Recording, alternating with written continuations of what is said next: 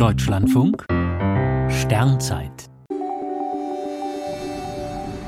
14. Februar Himmlische Valentinsherzen in der Cassiopeia. Zum Valentinstag bietet das Sternbild Cassiopeia am Nordwesthimmel die passenden Motive. Zwei bunte Gasnebel ähneln geradezu brennenden Herzen. Fachleute sprechen vom Herz- und Seelenebel. Das Herz, Fachbezeichnung IC 1805, besteht aus glühendem Wasserstoff.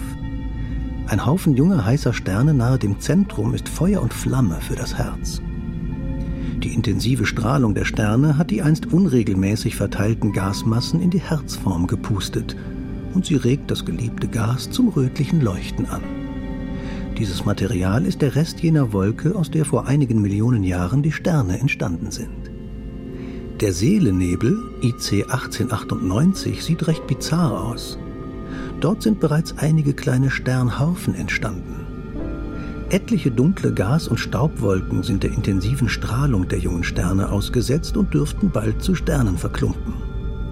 Womöglich haben die Sonne und ihre Planeten, also auch unsere Erde, einst in einer ähnlichen Gaswolke ihren Anfang genommen. Ein Teil des Nebels hat eine sehr deutliche Herzform, mit den daran angrenzenden Gasmassen erinnert das gesamte Gebilde eher an einen Magen, durch den bekanntlich die Liebe geht. Woher der Name Seelennebel kommt, ist nicht ganz klar. Himmlisches Doppelherz träfe es besser.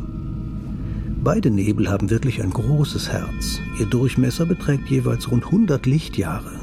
Das Licht dieser Herzen ist sehr treu rund 7000 Jahre lang unterwegs, um uns zu erfreuen. Und das nicht nur am Valentinstag.